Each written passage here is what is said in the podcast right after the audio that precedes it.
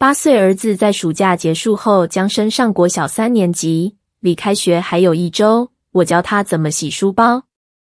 再过几天就要开学了，今天来把书包洗干净吧。我对儿子说。可是我不知道怎么洗书包啊，儿子反诘。我知道你不会洗，因为你没做过。来，妈妈跟你一起，我在旁边教你怎么洗。我说。说到这里，便督促儿子把清空的书包拿到浴室，放在洗手台上。我教他左手抓着书包，右手拿着水晶肥皂把书包抹一遍。一些比较脏的地方，如书包正面、两侧口袋和拉链内侧等处，需要多抹几次。接着放下肥皂，改拿洗衣刷，先刷脏污处，再把书包内外全面刷一遍。然后打开莲蓬头，用清水把书包上的泡沫冲干净。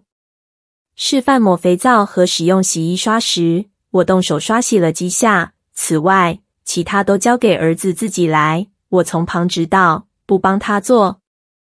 儿子本来怀疑自己怎么可能有办法洗书包，但见如此刷洗一番之后，书包真的干净多了。他那高兴的语气流露出自信和成就感，说。原来洗书包不难啊！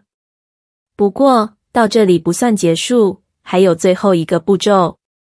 我叫儿子把湿哒哒的书包放入脸盆，拿到后阳台，把书包放入洗衣机。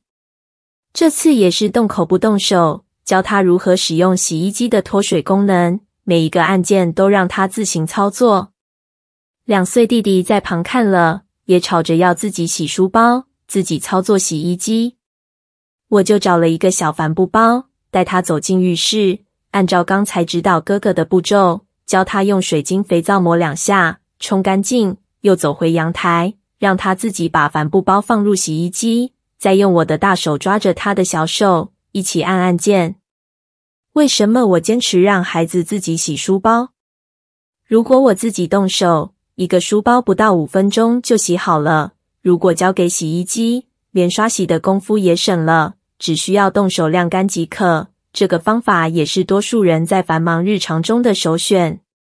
之所以花费远比五分钟多出七八倍的时间，还得拿抹布来善后擦干孩子把书包拿到阳台途中滴落的几滩水，如此大费周章，这是因为我看中的不是书包，而是使用书包的孩子。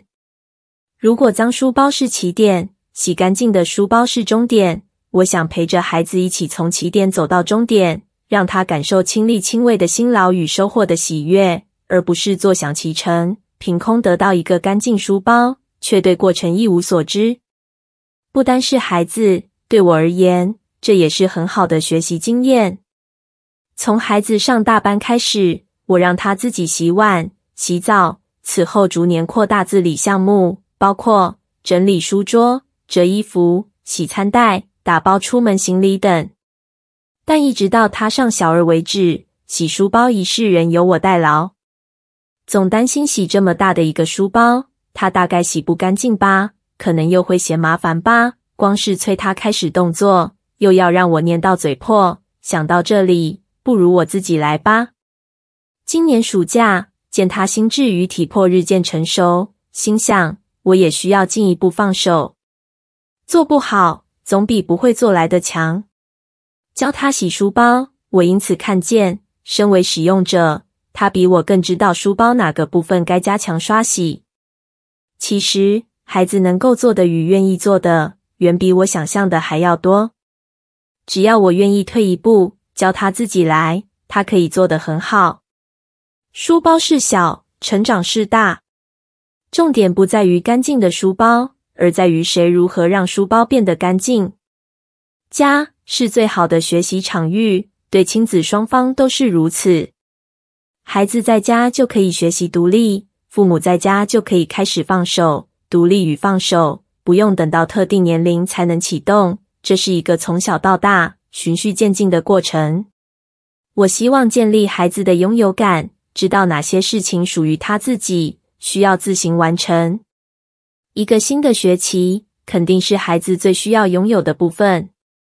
让孩子付出劳力，自己预备开学，让新学期属于孩子自己，而不是属于一面主动帮他代办开学事宜，一面又嫌他怎么没有开学意识的妈妈。